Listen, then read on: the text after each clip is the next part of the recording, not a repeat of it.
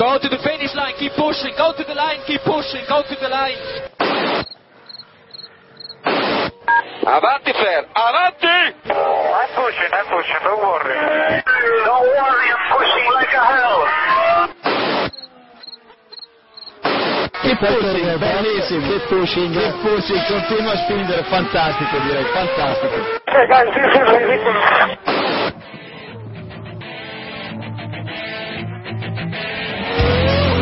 Comienza Keep Pushing, tu podcast de Fórmula 1.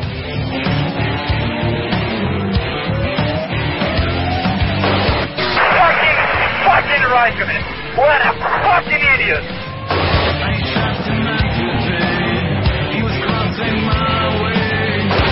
Do you know how this is? This is fantastic.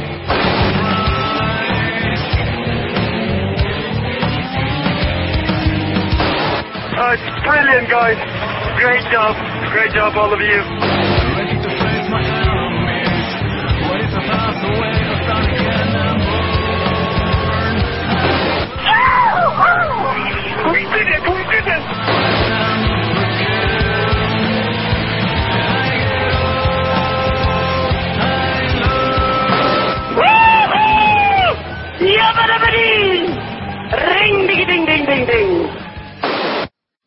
Bonjour, je suis Charles Pic, euh, travailler.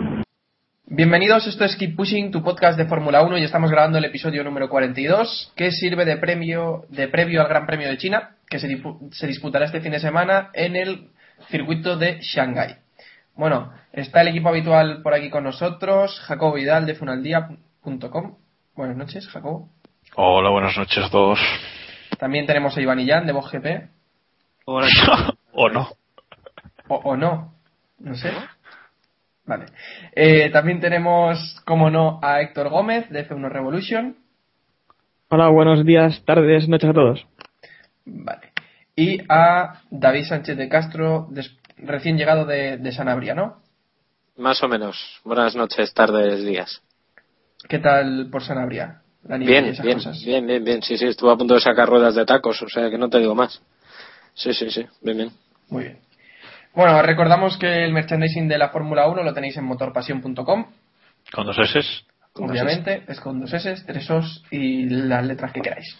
Y, Así, y camisetas y gorras y todo. Sí, más o menos hay de todo. Así que nada, si queréis compraros la camiseta de vuestro equipo, si eres de McLaren, si eres de Ferrari, Red Bull, pronto imagino también habrá de HRT, soy Iva. HRT no.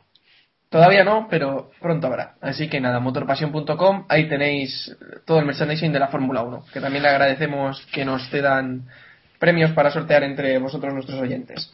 Y nada, llegamos ya al Gran Premio de China, tercera prueba puntuable de esta temporada 2012 de Fórmula 1.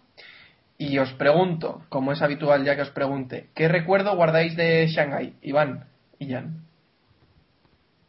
Pues la verdad es que nada, nada demasiado especial.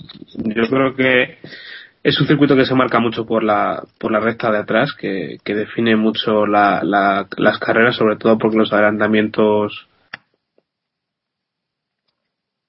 eh, del circuito y, esa primera curva que, que es muy atractiva de cara más de cara al espectador que lo que pueda significar en la vuelta pero yo creo que no hemos visto grandes momentos en- históricos, por así decirlo, en este circuito, ¿no, Jacob? Hombre, eh, no sé si histórico, pero el momento Puzolana es eh, por lo menos recordado por la afición española bastante, ¿no? El, el momento Puzolana de Hamilton y, y, y su particular retransmisión en la, en la televisión española. ¡Se se! Pues sí, pues un momento a, a recordar de ese, de ese circuito, pero, pero aparte de eso, yo tampoco tengo un, un especial recuerdo de esta pista. Sí, y el año- sí quizás del año pasado los, eh, todos los adelantamientos que vimos en esa última frenada, Mm. esas luchas Hamilton-Schumacher eh, en, la, en la curva 14, pues sí fueron interesantes, pero vamos, más allá de eso, poco que, poco que decir. Bueno, y la, y la Hamilton-Baton en la primera curva también estuvo interesante. No sé si os acordáis. Eh, David, ¿qué po- imagen positiva, negativa o neutra No. de este circuito de Shanghái? La verdad es que me pasa mucho como con las de Malasia. Yo creo que nos pilla tan temprano que no me acuerdo de nada. O sea, quitando el, el, el momento este se ha enganchado y tal. Un saludo a Gonzalo Serrano, por cierto, donde allá donde esté. ¿Quién nos escucha? Eh, sí, debería hacerlo, por lo menos, para aprender un poco de nosotros. Eh, eh, en teoría es un circuito, a priori es muy, muy técnico, o no, porque esto depende de cada uno, eh, y es uno de los ejemplos más, más claros del tilcódromo básico. O sea, que no, a mí personalmente no me gusta mucho. Me gusta- un circuito bastante aburridillo. Me gusta eso de el comentario técnico de es, ¿es, es técnico el circuito o no? O, o no, claro, no. porque es que esto depende de quién, claro, porque esto depende de quién le pregunte. Supongo que para algunos equipos será muy técnico y muy tal, y para otros será un circuito muy básico y muy aburrido, ¿no? A mí personalmente no me gusta, me parece un circuito muy muy aburrido y eso, la recta de atrás que, que bueno, que le da un poquito de, de aire al asunto y poquito más. Héctor, ¿es un circuito técnico o es un circuito muy básico? Hombre, a mí el circuito tampoco es que me guste bastante. Eh, de recuerdo tengo lo que ocurrió en, en 2006 cuando Schumacher ganó aquí su última carrera, la ganó, la ganó en China en 2006 y se puso empatado de- con puntos con Fernando Alonso. Y faltaban dos carreras para, para acabar el Mundial. Así que emociona hasta el final, pero realmente fue por porque intervino la FIA, ¿no? El Mundial se hubiera ganado bastante antes. Hmm. Eh, también hay que decir eso, que antes el, el Gran Premio de China era una de las últimas carreras de la temporada, mientras que ahora pues es la, la tercera en esta temporada.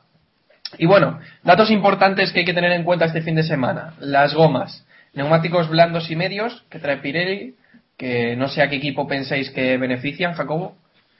Estos compuestos. Me pillas así en un renuncio. No, la verdad es que mm, no tengo no tengo ni la más remota idea. Eh, además, eh, yo creo que más que aquí los neumáticos, lo que va a influir es eh, pues las mejoras que traiga cada coche y, y cómo se comporte cada coche en sí, ¿no? Eh, en las dos primeras carreras pues eh, sabemos que no son un referente de, de- de cómo va cada coche, ¿no? Hmm. Eh, sobre todo Malasia que llovió, Australia siempre es un circuito raro. Entonces, eh, yo creo que aquí en China es cuando vamos a ver de verdad eh, cómo se comporta cada coche y cómo trata cada coche de verdad los neumáticos. Si no llueve, que todavía está por ver, pero bueno. Sí.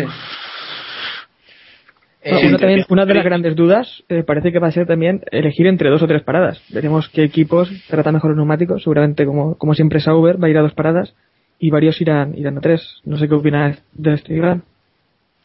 Pues yo estaba comentando que, que Paul Henry ha dicho que, que la degradación iba a dar un, un paso más allá en, en comparación con las otras carreras. O sea que yo creo que va a haber los primeros problemas de equipos que se van a ver apurados y, y creo que equipos como Mercedes, que ya han mostrado debilidad en este aspecto, yo creo que le podemos descartar de, de la lucha ahí arriba y, y habrá que ver si alguno de, de los equipos que, que no han sufrido problemas empiezan a, a- a sufrir por ahí este, este fin de semana. Si no llueve, claro, porque sabemos que la lluvia ya- en cualquier momento y, y romper por los esquemas por todos lados. Pues yo os iba a decir justamente, cuando le he preguntado a Jacobo si que- qué equipo pensaba que iba a salir benefi- beneficiado, pues justamente pensaba en el que no iba a salir beneficiado, que iba a ser Mercedes. Porque bueno, esta semana ya ha dicho Ross Brown que tenían en Australia problemas de sobrecalentamiento y en Malasia intentaron atajar los problemas y tuvieron el problema contrario, o sea que no calentaban las gomas. Así que veremos cómo, cómo les va tanto a Michael como, como a Nico Rosberg en este Gran Premio de China. Y otro de los datos a tener en cuenta es el DRS, ¿no? Que está en la salida de la curva 12, la, la detección hacia la curva 13 y la activación pues en medio de la recta de atrás, entre las curvas 13 y 14. Eh, David, ¿qué te parece, bueno, esta zona de R- DRS? Quizás la han acortado todavía un poquito más de lo que era la temporada pasada, ¿no? Pues, hombre, la zona es la, la lógica, ¿no? Sí. Es el rectón ese de atrás, no antes justo antes de la horquilla. Es bastante lógico que, la, que lo hagan allí. Que la hayan acortado igual le da un pelín más de interés, pero eh, en principio es bastante previsible. Lo que sí se especuló es que pudiera haber dos zonas de DRS que hubieras, bueno, igual hubiera dado un poquito más de, de chicha al asunto, pero creo que me parece la zona más lógica. No sé, Jacobo, si, si lo apoya. No, yo lo que creo es que en, en este circuito con, con esa recta tan larga, si no si no ponen el DRS tampoco pasa nada, ¿no? Siempre es una zona en la que en la que hay muchos adelantamientos, horquilla y pero bueno, eh, creo que es bueno que le hayan acortado, creo que son 50 metros con respecto al, al domingo del año pasado. El año pasado creo que el sábado eran 900 metros y el domingo 700 o una cosa así. Y un poco y más este, año, la- y este año lo han acortado un poco más.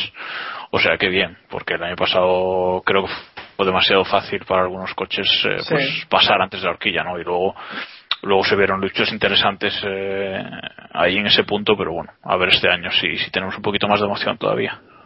Pues sí, la verdad es que la, temporada pasada quizás fue un poco sencillo adelantar, aunque también eso le daba cierto interés porque veíamos algunos algunas luchas interesantes. Veremos si esta temporada cortando un poco la zona del DRS, pues también vemos cosas interesantes. Y bueno, eh, China es la primera carrera en la que los equipos han tenido algo de descanso, ¿no? Eh, han pasado dos semanas desde que hablábamos del Gran Premio de Malasia, por lo que eh, los equipos traen ya algunas mejoras a, a- a este Gran Premio. Alonso comentaba por Twitter que, que- que sería una décima como mucho, mientras que Pat Fry habla de ocho décimas, según veo que me estáis no, diciendo. no. No es así exactamente, pero bueno. Bueno, Eh, bueno, ha pues, dicho que, estarán, que estarán a ocho décimas de, de McLaren. ¿no? Ah, en principio vale, he dicho vale. eso, que estarán a ocho décimas de McLaren. Pese a que han traído novedades que ya estaban previstas eh, para traerlas en Momero, parece que, que las han adelantado. Eh, pero tampoco sé, en China uno de los principales problemas que va a tener Ferrari creo que es el primer sector, sobre todo la primera curva, donde necesita mucha tracción y es uno de los problemas de, de Ferrari. Y, y los demás equipos, que Ferrari quizás es el que tiene más urgencia, digamos, por no des- desengancharse, ¿no? Y porque, bueno, Alonso ahora es virtual líder del mundial. Digo virtual porque pienso que le va a durar poco, pero, pero quizás es la que tiene que, que el que más necesidad tiene de mejorar, ¿no, Iván? Sí, yo creo que, que es evidente que Ferrari tiene necesidad de, de mejorar si quiere mantener unas opciones serias de, de estar arriba de cara al final del campeonato. Me parece que, que quizá en, en China, aunque haya mejoras, no va a ser tan significativas, sino que van a ser como una especie de, de previo a lo que a lo que veremos en, en Mugello de cara al Gran- Premio de España. Creo que le va a venir bien a Ferrari que estos grandes premios sean así disputados y, y las únicas opciones de Fernando de, de estar arriba a final de temporada, ya ni hablamos de masa, eh, pasan por eso, porque se repartan mucho los puntos y, y que cometan errores todos los pilotos de cabeza. Porque si, si uno de los pilotos, por ejemplo de McLaren, que parece el equipo más fuerte, eh, consigue dos o tres victorias seguidas, eh, se va a escapar mucho. Y, y creo que Ferrari, si tiene alguna opción, eh, pasaría por ahí y rezar en que la- las mejoras que, que vayan implementando cuando lleguemos a Europa vayan, vayan yendo para arriba. Yo diría que además de, de eso, de que mm, tengan, cometan errores los demás equipos, creo que también sería clave que el domingo pueda llover.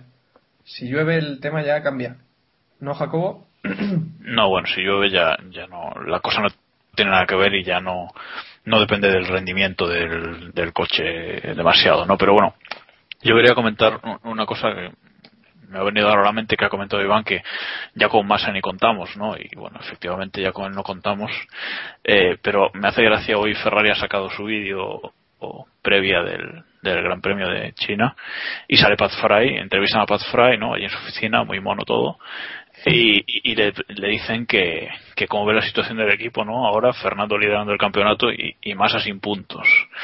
Y parece que por un momento duda y no sabe, supongo que esos- esas entrevistas se supone que están preparadas, ¿no? Pero bueno, hay un momento que, que como que duda y dice, bueno, es que tenemos un coche muy difícil de, de conducir y solo Fernando ha sabido adaptarse a él, ¿no? O sea, es como Massa ya ni pensamos en él, o sea, es, es muy curioso si, si podéis, si tenéis un rato echado un ojo, es, creo que son 10 minutos o una cosa así de, de entrevista a Pat Fry, pero sobre todo ese primer momento en que, en que le preguntan por más es, es muy gracioso, la verdad.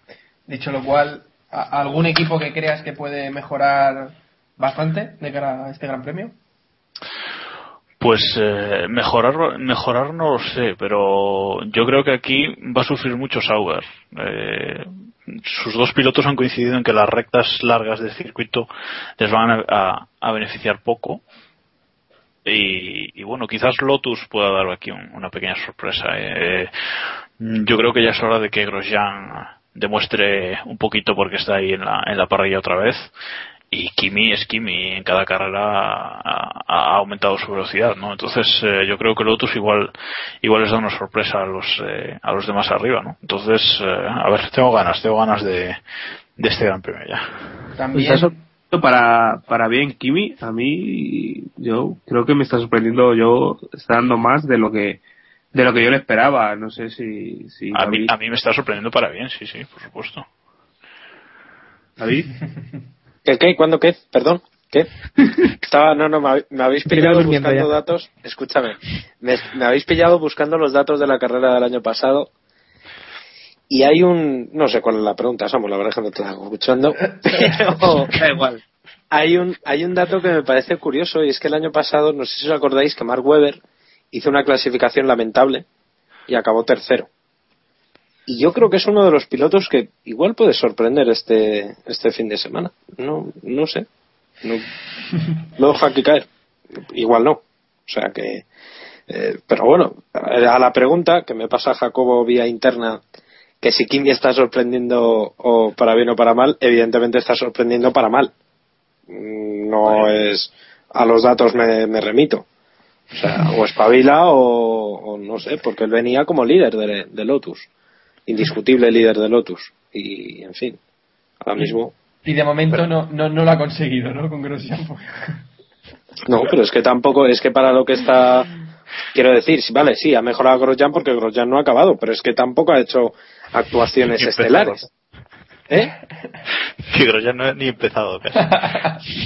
Es que tampoco es, no sé, a mí no me. Está siendo sin duda la, la gran decepción de este principio de temporada, por lo menos para mí, ¿eh? Vaya bacala A, a mí, a mí en Yo- principio, Yo, yo eh, dejadme hacer el comentario técnico y es que eh, Grosjean hace un, un baton con Michibata. Tiene prisa por acabar. Ahí lo dejo. Sigamos. Venga. Héctor, querías decir algo. no, yo, yo quería decir que es que tu chiste me ha dejado un poco fuera de lugar, pero eh, quería decir que Kimi Raikkonen en principio yo esperaba que se adaptara peor.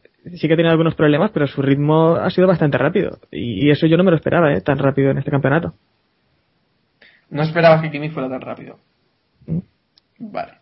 Y, y bueno, uno de los equipos que también hablaba de que traía bastantes mejoras, Caterham. Sí, Caterham.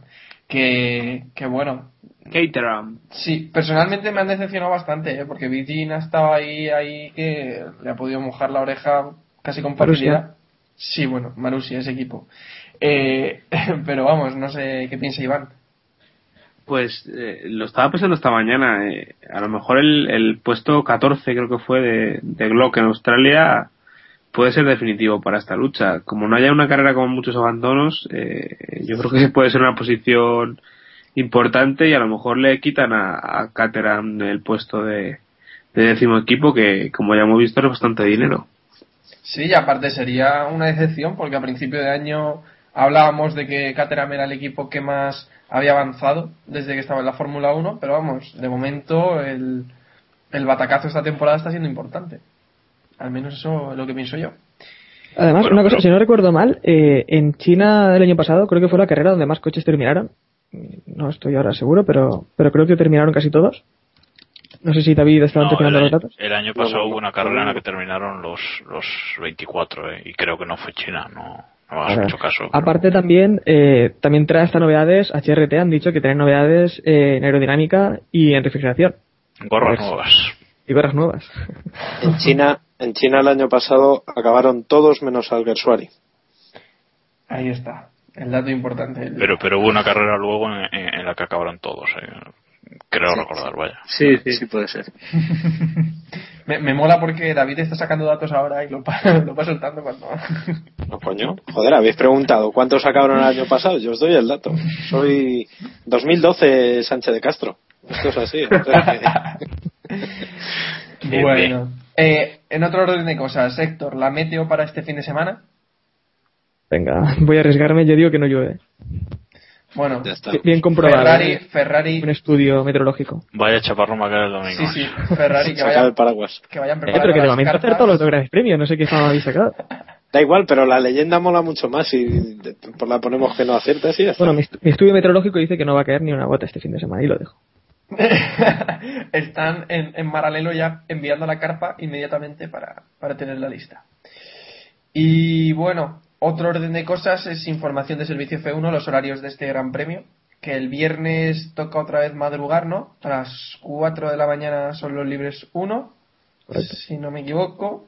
4 de la mañana, hora peninsular española, porque nos escuchan en más zonas del mundo. Vale, Son- vale. 3 de la mañana en Canarias. No creo. Sobre todo en Bahrein. en Bahrein nos escuchan mucho, sí. Están encantados con nosotros. Claro. En Bahrein. Eh, bueno, a ver. Dadme un segundo que abra los horarios porque no Viernes, tenía- viernes. Una cosa. A las 8, sábado los libres 3 a las 5. Vale, muy bien ahí. Y la carrera el domingo a las 9. Lo Una dicho. hora en las Islas Canarias. Correcto. A nuestros oyentes, a nuestros oyentes de Bahrein les dejo una cosa aquí, que una pancarta con los canteros sería enorme. Ahí lo dejo. Si quieren. ¿Tú te imaginas que, que sale una pancarta con los canteros en un par de días? Para nuestros oyentes de Bahrein, ahí lo dejo.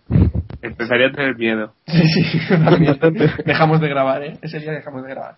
Bueno, lo dicho, importante, libres a las 4, mañana, bueno, el viernes, a las 4 a las 8, a las 5 mejor el sábado, eh, a las 5 el sábado los Bien, ya, 3. ya, habéis, con- ya habéis conseguido liar a todos nuestros oyentes que no sepan cuándo la callar. Lo hemos es una conseguido, carrera, lo es una carrera Y la carrera con a las y ya 9 está. de la mañana. Ya está. Que hagan, que hagan como Telecinco, como MotoGP, que se levanten el viernes y ya no duerman en toda la...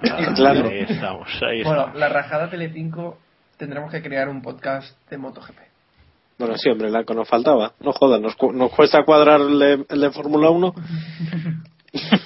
Bueno, Venga, venga. vamos a cosas importantes. La Eso. porra de este Gran Premio de China. Venga, David, empieza que seguro que no la tienes preparada, entonces te hago. Evidentemente, evidentemente no, no la tengo preparada. Eh, primero Hamilton, segundo Baton y tercero Alonso. Y el undécimo mm, Kobayashi. Kobayashi un décimo.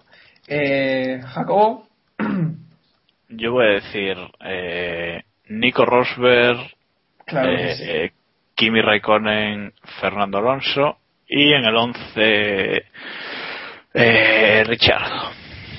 Pero Vale. Jacobo, tú, ¿qué- ¿qué, qué apuesta es esa? Pregunto. Bueno, yo, yo apuesto a lo que a lo que sé que va a pasar. Ya, ahí.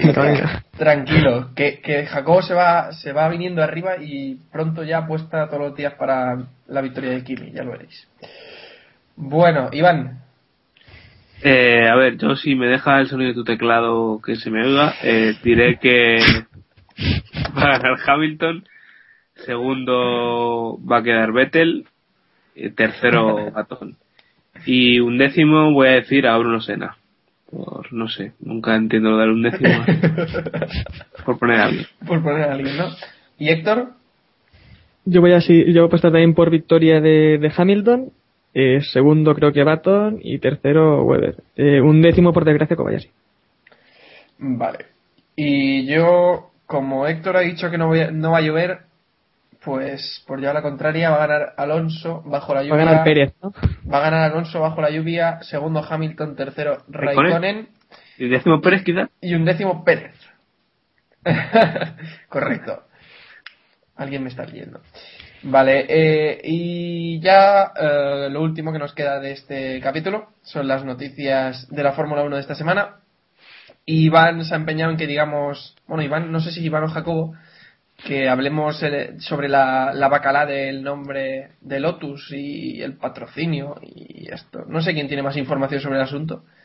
Jacobo, Jacobo. Vale, pues Jacobo. Dale. Bueno, es que a mí me- bueno, supongo que nuestros oyentes ya saben la historia, ¿no? Eh, Grupo Lotus y el equipo Lotus han roto su acuerdo de patrocinio, entonces ya lo que es el fabricante Lotus no tiene nada que ver con el equipo, pero el equipo se va a seguir llamando Lotus hasta 2017 como mínimo. Eso, eso es la información. Y ahora me gustaría comentar, no sé si habéis leído a Tony Fernández hoy en, hoy en su Twitter personal que se ha quedado muy a gusto con el tema este, porque creo que hoy, o si no hoy, eh, en los próximos días van a echar a, al presidente y al y al CEO creo de- del grupo Lotus, o sea, básicamente Dani Bajar y, el otro. Y entonces Tony Fernández, pues hoy en su Twitter, pues se ha quedado a gusto diciendo que que le gusta ver como los dos tíos que más eh, pelearon por llevarlos a los eh, tribunales ahora van a estar fuera de Lotus y que si hubiesen trabajado juntos eh, habría sido algo grande y que no y que no acabaría en lo que está acabando Lotus, ¿no? O sea que, bueno, básicamente si tenéis un momento, entrad en el Twitter de Fernández y leerlo porque la verdad es que es que se ha quedado muy a gusto y, y se ve que le, que le duele un poquito no haber podido continuar ese proyecto que, que inició, ¿no? Por el resto, acusando, les está acusando de ser ególatras, de. En fin. sí. Sí, sí. La verdad es que la rajada no está mal, sí. Bueno, una cosa, no me he enterado muy bien tampoco, de- hoy no he estado muy pendiente de todo, pero he leído que el nombre va a permanecer hasta 2017, algo Sí. que ve imposible. Eso por lo menos. O sea, vamos, si el equipo aguanta, Pero bueno, si llega alguien y paga para, para poner su A ver, nombre. lo que ha dicho, lo que ha dicho Gerard López es que están buscando un, o sea, que están hablando con un inversor de Estados Unidos importante para poner en el nombre, o sea, que el equipo sería, pues, yo qué sé, lo que sea Coca-Cola, Lotus, ¿sabes?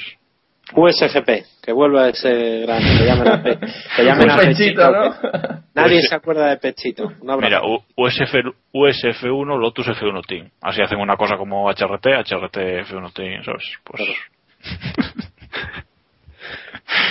sí, sí, una vacada. Pues Nada, por mi parte nada más. Bueno, vamos al asunto importante que yo creo que aquí vamos a ser donde más nos vamos a extender y es eh, ¿se corre o no se corre el Gran Premio. ¿Se corre o no se corre el Gran Premio de Bahrein? ¿Qué opináis, Héctor? Hombre, a mí algo me dice que la, que la intro del próximo capítulo va a ser la de los canteros. No sé por qué. Yo, como diría David, me juego el pie izquierdo de, de- de Samuel. Venga, pues a que no se corre, a que no se corre en Bahrein, porque eh, la semana pasada ya hubo un manifestante muerto. Ayer una bomba hirió, creo, a siete policías. Sí. Y si la Fórmula 1 viaja a Bahrein, aumentarán las protestas, la represión de las autoridades y vamos a tener que lamentar los fallecidos. Eh, creo que en Shanghái se ha hablado de que va a haber una reunión entre los jefes de equipo y tal vez decidan no ir. Eh, El sábado. El sábado. Bueno, Eh, no. Eccleston ya ha hablado, ya ha dicho que habrán sanciones y que Sí. de no- en caso de no ir se rompe el contrato que tienen los equipos. Otra cosa es que si van todos, pues no van, no va a poder romper el contrato de los equipos y veremos, veremos qué ocurre con todo esto, pero yo creo que no se va a ir a Bahrein. Yo, personalmente, eh, esta tarde estaba pensándolo y, y ¿no pensáis que se podría hacer un plantón de todos los equipos como se hizo en el Gran Premio de Estados Unidos 2005? Pero todos los equipos, no solo... ¿Sabéis? 2006. 2006, vale. Pues eso. Eh, No, no, per- perdón, 2005, ¿verdad? sí, 2005 pensaba yo que era. 2005. Que no, no, sé, no sé si pensáis que se pudiera hacer un plantón así, pero, pero sin ir, obviamente. Porque si vas, pues ya te da igual correr. No sé. Ya, pero el, el problema es el conglomerado de cómo está organizada la Fórmula 1. Eh, Eccleston, eh, quiera o no quiera ir, eh, nunca va a tomar la decisión para no tener que pagar a. No, primero, no recibir el dinero de, de Bahrein y segundo, eh, tener que justificar ante equipos, patrocinadores y demás el hecho de tener una carrera menos. Y por otro lado, los equipos tampoco pueden dar su opinión real, que es no correr en Bahrein, y negarse porque saben que Eccleston le- les puede crujir. Así que, por unos y por otros, eh, dejar la cosa pasar. La FIA ya hemos visto que es ineficiente, ya vimos lo que hizo el año pasado con el insigne señor Gracia, mandándole a, a Bahrein a que, a que cuatro políticos le, le llenaran el buche y para decir que todo estuviera bien. Fue por el manduque, hombre, por el manduque. Y en definitiva el tiempo va pasando y yo creo que nos enfrentamos a una situación límite en la que desgraciadamente creo que nos vamos a enfrentar algo muy muy grave y esperemos que salga todo bien. Yo os, os voy a decir un tuit un poco bestia que he leído este, esta tarde por Twitter que decía, eh, por favor, eh, Eccleston, puedes enviar a Carlos Gracia con billete de ida, pero que no vuelva, para que inspeccionar otra vez el, bueno, todo el jaleo de Bahrein. No sé. Tampoco es tan bestia. Ah, O sea, un poco- quiero decir. Pero, bueno, De todas formas, hay, hay una cosa que, que tenemos que tener muy clara. Desde la posición de los protestantes, de, de los que protestan, no de los que son de la religión protestante, Sí, me sí. refiero, de los manifestantes contra el gobierno de Bahrein, eh, es evidente que la Fórmula 1 es su único altavoz a nivel mundial. Vosotros cuando os acordáis de Bahrein eh, durante el año, cuando hay Fórmula 1, Eh, porque es su único acontecimiento que, mundial y que tiene una audiencia que da la vuelta al mundo, ¿no? Es evidente que esto iba a pasar. Si el año pasado no se solucionó y se tuvo que cancelar, fue por fue porque les pilló sin margen de maniobra, porque el Gran Premio de de GP2 les pilló justo la semana antes y tal, y bueno, todo el mundo nos acordamos, ¿no? Eh, pero de todas formas no, no me parece mal, incluso que protesten utilizando la Fórmula 1. O sea, yo me pongo en su posición y yo lo haría exactamente así. Otra cosa es ya la represión policial que eso lleva, eh, los muertos, los atentados, etcétera, etcétera, que eso evidentemente es condenable. Ahora bien, que Bernie Eccleston mire hacia otro lado, como hace con el 95% de las burradas que se hacen eh, por todo el mundo, tampoco debería sorprendernos. El Gran Premio se disputará siempre y cuando Bernie se gara- garantice que él reciba la misma pasta de siempre, o por lo menos una pasta muy similar. Lo que pase en el circuito o fuera del circuito, a él se la pela como siempre ha pasado, ¿no? No sé si Jacobo eh, me apoya o no me apoya. Yo lo, lo que creo es que este año, a pesar de todo, yo creo que este año se va a correr en Bahrein. Eh, no sé por qué, pero, pero lo pienso así. Eh, tenemos que tener muy claro que ni la FIA ni los equipos tienen poder para cancelar el Gran Premio. Por mucho que la FIA gestione el campeonato, no tiene poder para cancelarlo. El único que puede cancelarlo es Bernie Eccleston y los organizadores del Gran Premio. Y Eccleston, pues como habéis dicho, él no lo va a cancelar, y la única posibilidad de que no se corra es que es que los organizadores a- igual que hicieron el año pasado decidan cancelarlo Eh, Bernie recibe su pasta y todos contentos todos no Bernie más que nadie Eh, y luego está que los equipos eh, se niegan a correr quiero decir que, que no viajen y que quede el Gran Premio desierto pero me consta que Eccleston tras lo que pasó en Estados Unidos en, en 2005 el nuevo pacto de la Concordia lo ha dejado eso muy muy atado. Quiero decir, si algún equipo no se presenta a alguno de los grandes premios que se celebre, tiene eh, tiene multas económicas muy muy gordas, ¿no? Entonces no creo que ninguno, salvo quizás los más grandes, se atrevan a, hacer un desplante este año. Por eso digo que que creo que, que se va a correr. Eso eso por un lado. Eh, luego eh, hay otro tema. Eh, he leído esta tarde un retweet que ha dicho que ha hecho Eloy de no, recuerdo de quién es eh, un tuit que ha hecho Eloy aguas que decía que si no se le ha pedido a la comunidad internacional que se posicione que dé una opinión con respecto a a lo que pasa en Bahrein ¿por qué se le pide a la Fórmula 1 no eso, eso eso por otro lado. Y bueno eh, no sé si Iván tiene algo que decir luego luego comento otra cosita. No, quería comentar que, que tampoco podemos sacar mucho de contexto o tomarnos muy en serio las cosas que se van filtrando porque ya hemos visto el tema de Lotus que se había comentado que, que apoyaban la, la no o la no celebración del Gran Premio y luego ellos lo han negado y demás y estamos escuchando cosas que se filtran y no al revés al revés. Ellos el circuito de Bahrein emitió un comunicado diciendo que Lotus los apoyaba y ahora ellos han emitido Lotus ha emitido un comunicado diciendo que no.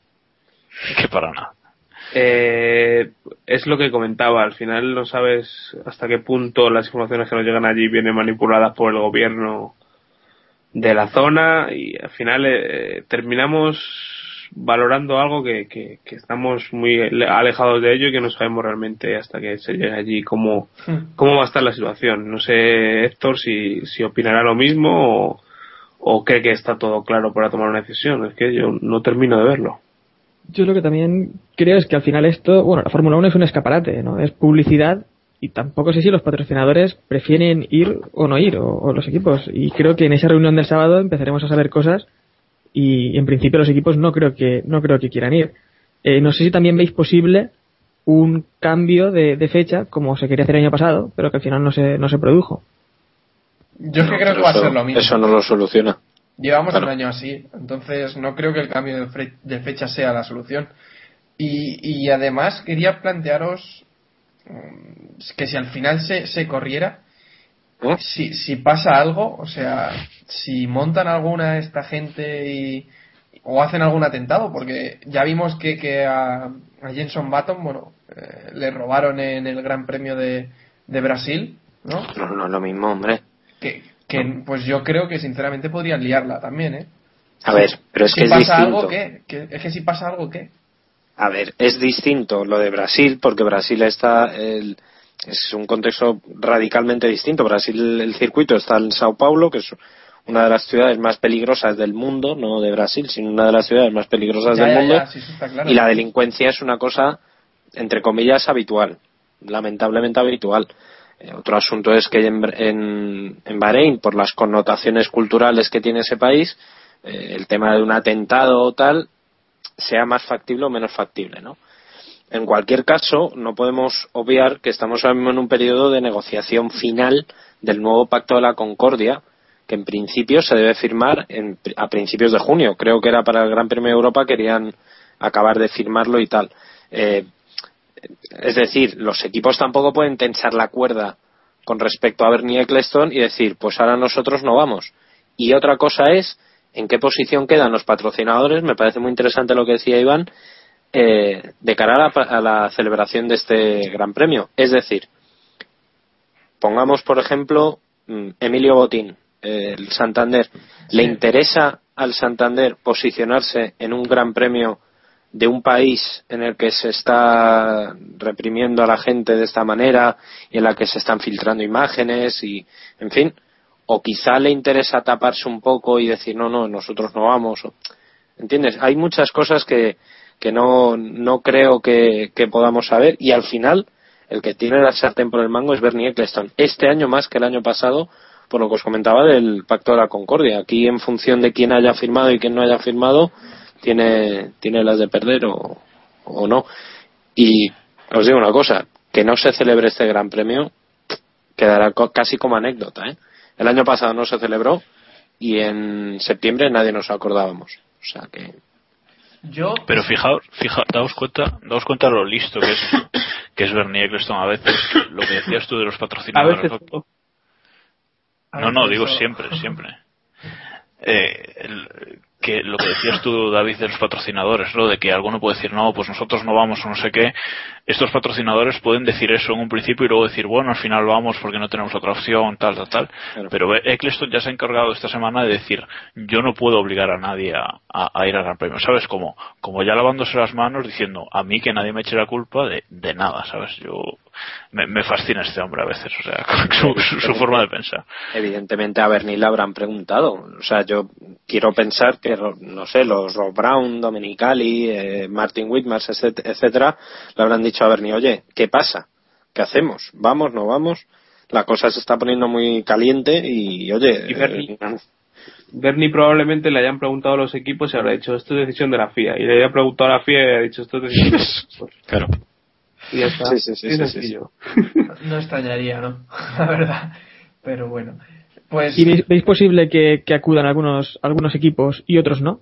Y al final quede esto un poco en un gran premio al si es, tema, de- si, es tema de, si es tema de patrocinadores, yo lo veo, porque hay unos patrocinadores que no les interesará nada ir y otros que les interesará mucho.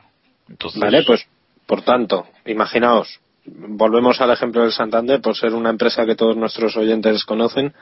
Eh, llega mañana Emilio Botín y dice: No vamos a, a Bahrein, porque no me da la real gana que aparezca mi logo en un país de este tipo. No van entonces ni Ferrari, ni McLaren, ni Pedro de la Rosa, ni Bruno Sena. sí, por, hombre, eso, es por eso digo que podría, podría ocurrir algo como lo que ocurrió en España en el, en el 80, que al final del Gran Premio acudieron algunos equipos, se corrió y tal, pero al final quedó fuera del calendario. porque que no vaya, que bueno. no vaya Bruno Sena, a Williams le puede importar poco, eh, ojo. Williams debería ya. es como ir. si no va Grosjean, ¿sabes? Es algo así. Bueno. No compare. Yo creo que al contrario, o sea, están deseando que no vaya para no romper un, un alerón más. Dicho, Pues.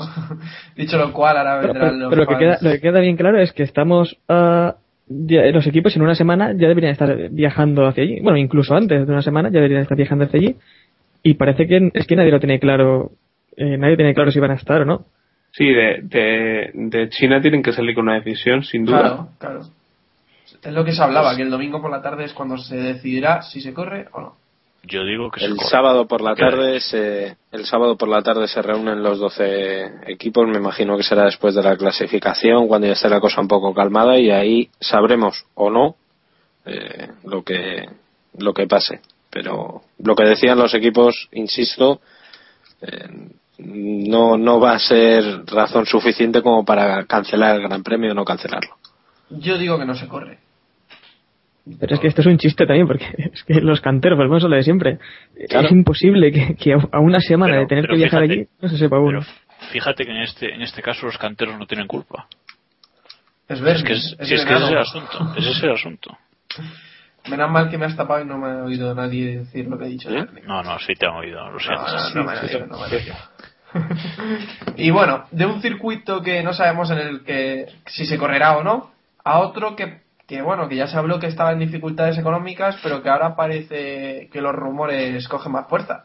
Y es que Corea podría ser sustituida por Argentina a partir de, de 2013. No sé qué fiabilidad le dais a esta información, o si lo veis posible, si no lo creéis. ¿Qué Hombre. piensas? Sí, ¿qué piensas, David?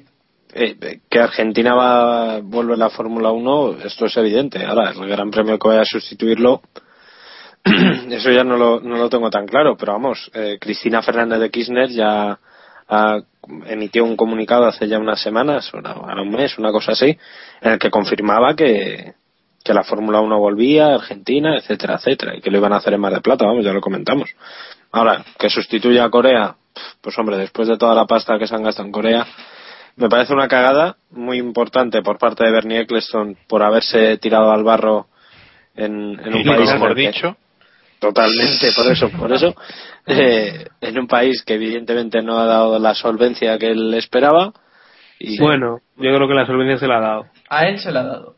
bueno a él sí me refiero a la solvencia de cara a un futuro escasa solvencia, Valencia la ha liquidez, pero oye.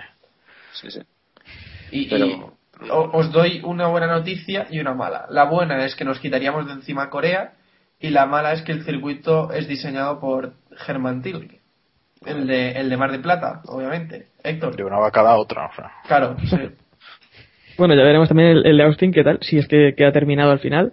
Porque en principio tenía no tenía mala pinta, pero, pero veremos. Que, que por Eh, cierto, no sé si habéis visto la foto del supuesto trazado. ¿La habéis visto? Sí. Bueno. ¿Desde Argentina? qué? Sí, sí, Cinco sí. zonas de DRS. Sí, no, 50 zonas de DRS. Dale, Héctor, ya no. No, que quería añadir también lo que ha dicho Iván, que se supone que será un contrato de tres años que se firmará el, el mes que viene.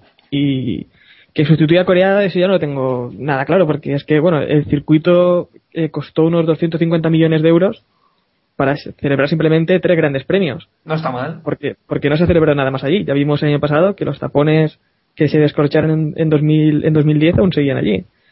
Así que, No está mal. De Bueno, el, el Valencia Street Circuit tampoco está muy lejos del coste. De todas maneras, eh, tenemos muchas incógnitas, yo creo, a corto plazo con el calendario. Porque aparte de estos dos grandes premios que hemos hablado de Austin y de, y de Bahrein, que se están dudando ya para este año, eh, tenemos aún el tema de Francia y Bélgica, la alternancia por firmar. Y el de España. Y, y bueno, el- claro, en España todavía no es oficial que se vayan a alternar, además de, de circuitos que, que están, se supone que están pendientes de entrar, pero, pero todavía no están confirmados, así que parece que, que cada vez vamos más a última hora con estos temas. Bueno, yo creo que un poquito, un poquito como siempre, ¿no? Yo iba a comentar un poquito lo que has dicho tú más o menos, ¿no? Que en los próximos dos o tres años van a entrar en el calendario cinco o seis circuitos nuevos, o está planeado que entren, y, y evidentemente no va a haber más de 20 carreras. eh. Hay, hay, hay grandes premios que van a tener que ir saliendo. Y yo creo que el de Corea es, eh, es un enorme candidato. O sea que yo no sé, no sé si la información es correcta, pero vamos, si, si me lo dicen así, yo, yo me lo creo, vaya. No, sabes, Eh, me parece una opción muy factible que Corea salga del calendario tan pronto como el año que viene. Más que nada porque para este año ya, ya hubo dudas, o sea que bueno. Que te sobra totalmente, vamos. Sí, me sobra, me sobra, aunque también me sobra ese circuito esperpéntico de Argentina, pero bueno. Sí, la verdad. Nos sobran unos cuantos circuitos. Mm, y bueno, eh, fans de Jaime Alguersuari, Jaime Alguersuari. Senior, por favor vayan apagando el keep pushing, que se viene en palos seguro.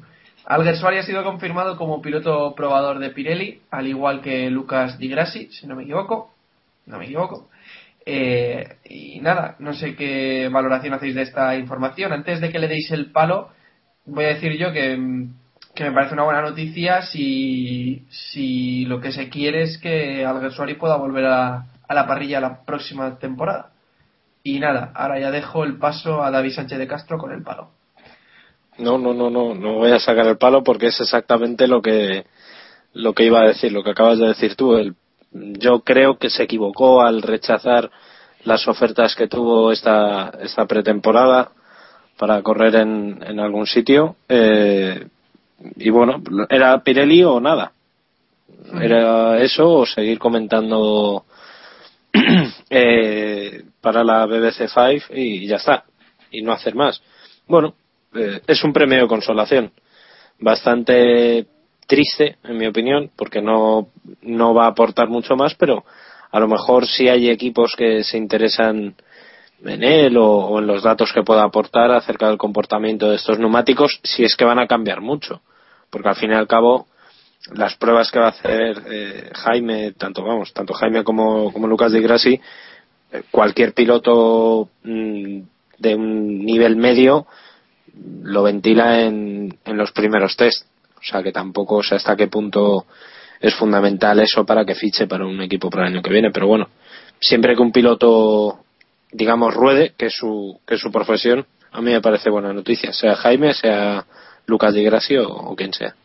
Y yo, y yo me pregunto, ¿es mejor el asiento de Pirelli que corriendo cinco pruebas al año, que, que es más o menos lo que, lo que pueden hacer que, que uno de HRT, por ejemplo? No sé, digo, no lo tengo claro porque viendo los precedentes de los probadores de Pirelli, quizás no es mala opción, pero me plantea dudas, no sé, no sé Iván, ¿qué opina? Hombre, yo creo que el tema de Jaime con HRT, el problema que él tenía era de era de imagen, por así decirlo, que claro, él no quería claro. él no quería mezclarse con con, con la plebe abajo. Dilo. Y otra cosa es es que yo creo que él no encajaba en el HRT, tanto porque Pedro estaba en el otro asiento y porque no aportaba nada económicamente. Entonces, pues, tú puedes decir la machada de, de, yo no me voy a HRT, pero es que HRT tampoco le iba a fichar a él. Sí. Y sobre Pirelli, pues me parece bien que, oye, pues todo lo que pueda rodar, pues está bien, pero tampoco hay que tirar las campanas al vuelo ni pensar que esto le va a dar asiento. Eh, quien ha conseguido asiento ahí ha sido gente como Grosjean, que, que tenía un caché previo importante, y de la Rosa, que ha fichado por HRT este año como podía haber fichado el anterior. O sea, no, no nos hagamos paja mentales ni historias, que esto es así. ¿No? Bueno, tampoco es que. Bueno, oye, pero Pirelli, sé, eh, que... Pirelli, lleva dos años aquí, o tres, vamos, pero. Que yo creo que Jaime Alguersuari tampoco tiene, tiene tan mala imagen en la parrilla entre los equipos, ¿eh? O sea, tampoco. No, es que el problema, el problema es que, que Jaime estaba. Vamos, Jaime y todos los pilotos de Red Bull, que el paraguas de Red Bull es muy amplio. Y a mí me han contado que es que Jaime, cuando llegaba al circuito, no se relacionaba absolutamente con nadie que no fuera eh, la gente de Red Bull. Eh, hasta cierto punto, entre comillas, es una secta. Claro, porque te puede tienes... salir bien o te puede claro, salir mal. Como claro, a, te a sale bien. pero... Correcto, correcto. Y no hay que olvidar que Mark Webber es un piloto de antes de, de Red Bull. Eh, no es un piloto Red Bull puro, como puede ser Vettel, como puede ser Buemi, como puede ser eh, Alguersuari, Ricciardo o, o Bernier, ¿no? Eh, por eso digo que, que quizá eso a Jaime también le, le costó un, un puesto, vamos, no sé si, si lo leíste, pero a mí me contaron que recibió una, no una oferta, pero bueno, le tantearon de cara a Lotus eh, para este año. Y esto, él mismo dijo que no, pero porque él decía, no, no, yo estoy con la gente de Red Bull y, y yo no, no, no tengo intención de irme de aquí. O sea, también es, es un paraguas que a la vez es una puerta para el resto de, de pilotos. Pongamos, por ejemplo, que Domenicali quiere fichar a Vettel, pues quizá no le interesa o ni siquiera lo intenta porque dices que este chico es Red Bull, no, no para qué. ¿Entendés? No, no sé. Pero bueno, eh, dicho esto, creo que ahora mismo Jaime está haciendo su propia pretemporada en general de la Fórmula 1. Yo insisto que se equivocó no corriendo este año, sea en HRT, bien es verdad porque no encajaba, o sin de dónde sea, pero se equivocó. Un año un piloto, un año fuera de la Fórmula 1 pff, es una cagada muy seria. yo es que, eh, con sinceridad y, que nadie se lo tome con palabras Suari, pero me parece muy difícil pensar que, que alguien, eh, algún equipo de los grandes, se vaya a ir a parar a Jaime Gersuari, ir a buscar a Jaime Gersuari, teniendo pilotos jóvenes, teniendo pilotos eh, decentes. O sea, no digo buenos ni malos, ni mejores, ni peores que él, sino decentes que han demostrado cosas como Sutil y compañía en Fórmula 1 y, y por qué se van a parar en el Gersuari, que no les va a aportar nada económicamente, que técnicamente tampoco ha demostrado ser mejor que el resto, que tiene una experiencia que tampoco es muy, es, es decente en muchos sentidos, pero, pero no, pero no ha dado ese salto que, que, haga que un equipo se apueste por él como si lo han dado otros. Entonces, me cuesta mucho ver dónde encajaría, pero bueno, no sé. Oye, ahí ahí iba yo que... que sí, ahora, Jacob. No, no, dale, dale. Yo iba a decir otra No, que- tontería. que ahí iba yo que digo, eh, equipos grandes no veo a nadie tampoco apostando por él. Sí que es verdad que creo como Samuel que su imagen tampoco es tan mala. Es un piloto muy muy joven, que ya tiene mucha experiencia en Fórmula 1 y la verdad es que solo le veo un sitio a lo mejor en, tal vez en Sauber si se marcha Pérez o Force India si Hulkenberg sube por ejemplo a Mercedes. Eh, pero poco más, lo que está claro es que su única oportunidad para estar el año que viene en la Fórmula 1 era estar en esa posición en Pirelli. Si no, muy difícil lo iba a tener. Aún así lo tiene muy difícil. Bueno, yo estoy de acuerdo con, el, con. Yo voy a decir que los equipos se van a fijar en él porque se ha currado una web muy molona para su faceta de músico, pero es que no la encuentro ahora. Iba a decir el enlace, pero no la encuentro. Pero se ha currado una web. Da igual, eh, mejor no... no decir. Music, ¿no? No Pues lleva a destrozar un poquito los oídos, pero bueno, nada, no la encuentro. Pero sí, sí. Por el bien del mundo no lo encuentras. Vale. Es. Eh, y bueno, si queréis hablar de... Por- Sí, sí, dale. No, no, quería apuntar, solamente voy a dar el título del libro del eh, Jaime Alguersuari padre, que juzgadlo vosotros, yo no voy a decir nada. Tu hijo también puede ser un crack o algo así. Espérate que bueno, que lo dice Jaime Alguersuari padre y es una especie de guía, es, es una especie de guía eh, Imagino que explica cómo sin dinero no puedes hacer de tu hijo un crack o algo así. Tutorial, Sí. ¿no? Es un tutorial. Sí, es un tutorial. Primero sí, tener un hijo. Un tutorial, eso es. Lo de, primero- lo de tener un hijo también lo explica. Eh, pues eso ya no, no lo sabemos. Pero me parece un poquito, mm, por decirlo suavemente, pretencioso que, bueno, tu hijo puede ser un crack. Es el título del libro. Pero, a ver, pero a él le salió Editorial mal. Pla- Planeta. Te está diciendo, te está diciendo que puede. O sea, a él, a él le salió mal. O sea, no. ¿sabes? Vamos, lo presenta este, lo presenta este miércoles y va a haber una imagen, yo creo que bastante significativa porque van a asistir también Carlos Sainz, padre e hijo. Es decir, vamos a ver a Jaime Alguersuari, padre e hijo, y a Carlos Sainz, padre e hijo. Dos pilotos Red Bull, uno ya fuera y el otro en ciernes, y creo que puede salir ahí una imagen curiosa y que deberíamos guardarnos para, para el futuro, sobre todo si a Carlos le suben a Toro Rosso o a Red Bull en unos años y le dan la patada o no. Sí, sí, puede teníamos el ejemplo perfecto de cómo funciona el libro y cómo no. O sea, que. Correcto. estaría, Correcto. estaría. Bueno, Sí, ya sí. sabes lo que te van a dar de beber allí. Eh, y bueno... el- cola. Sí, algo así. Y la nueva jefa de Sauber para el futuro, esto lo habéis metido a última hora y la verdad es que se llama Monisha Kalter, Kaltenborn. Bueno, algo, algo así. Tiene que ser el Tú sí que eres- para el próximo podcast. Tene- tenemos que traer a tenemos que traer a nuestro amigo David, ¿se acuerda de su nombre? Eh, Salvador. Alguersuari. Salvador Raya. Monisha Kaltenborn. Pero teniendo a Samu, ¿para qué queremos? Digo yo. Ahí queda el tema. Que, que bueno, que es la nueva jefa de Sauber en el futuro. Bonita falda la que llevaba hoy en la presentación, por cierto. Y nada, no sé.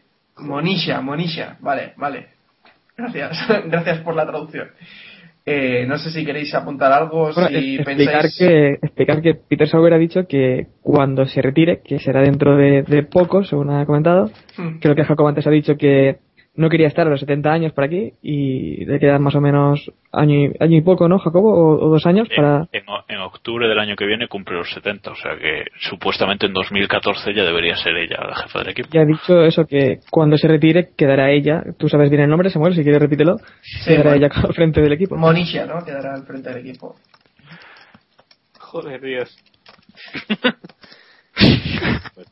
Pues más. A mí pues- pues lo, lo comenté ayer por Twitter. eh, lo que me sorprende es que justo se haga este anuncio en el momento en el que ella comentó el otro día que que era importante para Sauber que se aprobara un, un límite presupuestario. O sea, creo que vamos a volver a tener un, un lío con, con el límite presupuestario porque los equipos pequeños lo van a querer meter en la, en la negociación del contrato de la, del Pacto de la Concordia y veremos a ver cómo termina, termina esta historia. Yo creo que eso es una de las cosas con las que nos vamos a divertir después de el rollo del Gran Premio de Bahrein, que veremos cómo sale, si sale bien o mal. Creo que el tema con el que nos vamos a divertir con la FIA y los despachos y demás va a ser el, el Pacto de la Concordia, que va a dar mucho.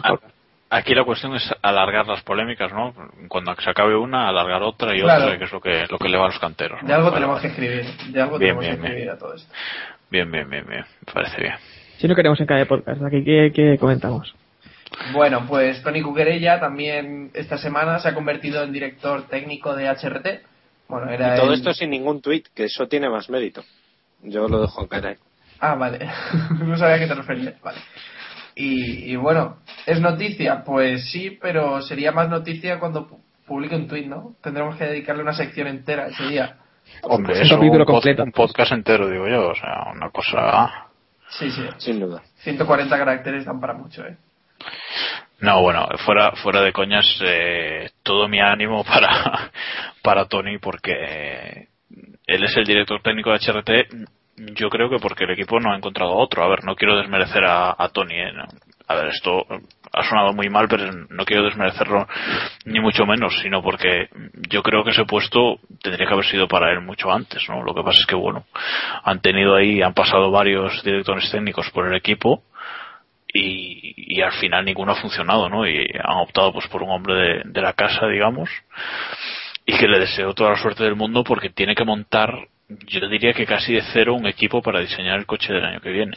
Eh, lo va a tener muy complicado, pero bueno, él es el que eh, es el que va a mandar a partir de ahora en el coche, ¿no? O sea que tiene una gran responsabilidad y bueno, ojalá le, le vaya bien.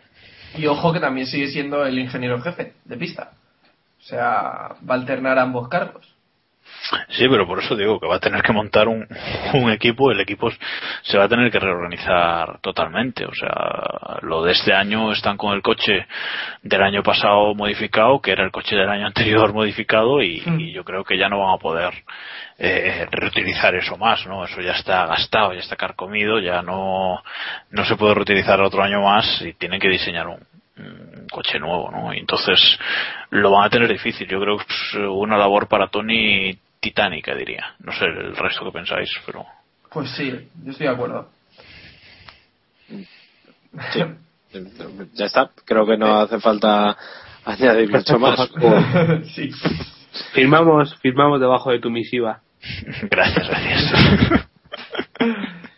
En fin, que no queréis comentar nada más por lo que veo. Hoy va a quedar un capítulo bastante breve, por, por lo que parece también. Lo bueno si breve dos veces bueno y dos veces corto, que se dice Samu.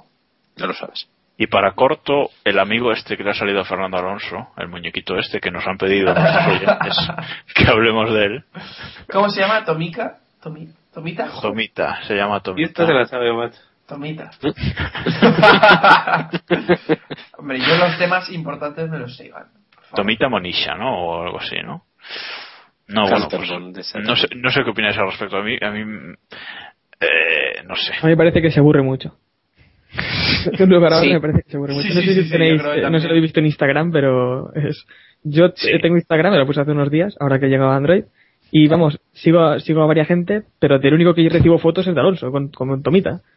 Una Sí, creo, creo que Alonso está demostrando eh, con su llegada fulgurante a Twitter que, que los pilotos se aburren muchísimo. O sea, tiene muchísimo tiempo libre, que en realidad no están tan ocupados como parece. cuando no hay gran premio, quieres decir. Vale, claro, claro, joder, cuando no hay gran premio. Bueno, O sea, pero también entre grandes entre, premios, que- ahora, entre viajes y entre una cosa y otra, o de, o de camino a, a, una, a un acto de algún sponsor o muchas alguna horas, cosa, pues sí. Yo creo que tienen que salir con la bici ya porque se aburre en casa, ¿sabes? Sí. O sea, No, pero yo, yo digo, yo digo una cosa, a ver, lo de, lo de Amelie con el gnomo, bueno, supongo, no sé si habéis visto Amelie, pero supongo que sí, y nuestros oyentes, la mayoría suponen que sí, supongo que sí. Lo de Amelie con el gnomo mola. Pero es que lo de Alonso con Tomita a mí es que me, no sé, yo es que lo veo súper infantil y súper, no sé, es que Nunca, nunca pensé que íbamos a acabar hablando una- de Amelie en este podcast. Yo desde el primer día lo sabía. Y, y- Eh, sí, bueno, pero todos los pilotos que tienen una actitud un poco infantil, ¿no? También son pilotos que han crecido un poco encerrados en, en un mundo un poco extraño. Pues sí, ahora que lo dicen, mira, este fin de semana estuve yo en, en, en el karting, ¿no? Y, y flipaba, flipaba con los Qué, niños. qué picado es. Qué, Con- ah. Dino, dino No. resultados. por favor. Segundo, segundo, segundo. ¿De dos? De dos. No, está No, de 13, de, de 13, de 13. Que, que veía a los niños y es que eran niños que, que el kart era más grande que ellos. O sea, Para ir, con la, para ir con la asociación de la 11 no estuvo mal. podría responderte, pero no lo voy a hacer. Podría ah, todavía darle un- una vuelta de tuerca a ese comentario y decir que había ido con alguna otra asociación, pero no lo voy a hacer. Porque no quiero manchar la imagen. Así que- discapacitado en España o como, como. Sí, ya la eso. manchada, Samuel, no pasa nada, ya. No. Que os- Venga, os Tones. iba- Bueno, espera. Ya cerramos con esto, si os parece, hablando de imágenes que han cambiado en los últimos días. ¿No os cae mejor Alonso desde que está en Twitter? Opinión personal, ¿eh? A mí me cae mejor. A mí no me caía mal, pero vamos. A mí es que nunca me ha caído mal, entonces tampoco. Vale, soy el único al que le cae mal a Alonso. Ahora sí que lleva muñecos por ahí, pero tampoco mucho más. Hombre, fuera de cachondeo, yo creo que le está haciendo muchísimo bien la Sí, llegada yo a Twitter y cómo sí. lo está haciendo. Recomiendo leer el artículo que ha hecho Javier Rubio, aunque le sobra un poquito de jabón.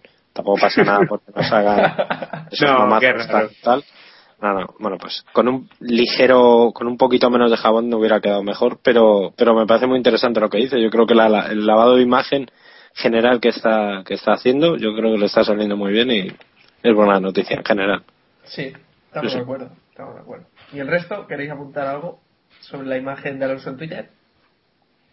No, yo creo que es que eso que digo, mm, para mí no ha cambiado su imagen, pero sí se, sí se está mostrando como un tío eh, súper joven, eh, divertido, Mucho más jo- cercano de, también. de, mentali- de mentalidad, no solo cercano, sino eh, pues un tío que, que se divierte, un tío que, que pues eso, una persona normal, o sea que, que la gente eh, ve a los pilotos de Fórmula 1 y se piensa que son otra cosa, ¿no? Pero es que, es que ya hemos visto otros casos. Mark Webber eh, ha puesto fotos suyas en la granja allí en Australia y cosas así que, que todos hemos visto que son personas normales. Lo que pasa es que ahora lo está haciendo Alonso, que en nuestro país es la Fórmula 1 es él, y entonces hay mucha gente que se está dando cuenta de que, de que los pilotos de Fórmula 1 son personas normales al fin y al cabo, aunque hagan fotos a muñequitos, pero bueno, eh, cosa más o menos normales. Y, y estén enganchados al Instagram este. Bueno. Bueno, Pero bueno, eso es culpa de su mujer y eso, eso ya no vamos a entrar ex ahí. mujer a todos. No, no, no, mujer. Ex mujer. Bueno, que no vamos a entrar ahí. vale. Y bueno, eh, ya vamos a ir cerrando este capítulo, que, que ya va siendo hora. Y queremos daros las gracias también porque el, el capítulo anterior, no sabemos si ha tenido algo que ver también la victoria de Alonso, ahora que hablamos de él, ha superado pues el máximo de, de, de escuchas que habíamos tenido antes y ya ha rozado las 1300, si no me equivoco, el último... 1400 casi, ¿no? Pues lo dicho, que muchas gracias, que, que, que nos encanta ver que, que os gusta esto, porque realmente nosotros nos juntamos, ya lo hemos dicho varias veces, y es una charla que, mira, la grabamos por, por hacer algo, ¿no? Y, y la metemos ahí en el blog. Por no dormir. Hoy por no dormir, por ejemplo. Claro, claro, que ya va siendo hora de... de, de ¿Qué estaría diciendo ahora? En vez, en vez de dormir, pues me pongo a hablar un poco de Fórmula 1. Y ya está, ¿no? Pues sí, que muchas gracias por escucharnos y, y es un placer teneros ahí al otro lado. La verdad es que no, nos encanta cuando, cuando vemos los buenos datos de, de audiencia. y bueno, nada más que lo dicho, muchas gracias por escucharnos y recordad, keep pushing al máximo, pero antes tengo que dar las formas de contacto, que ya se me iba, ya se me iba.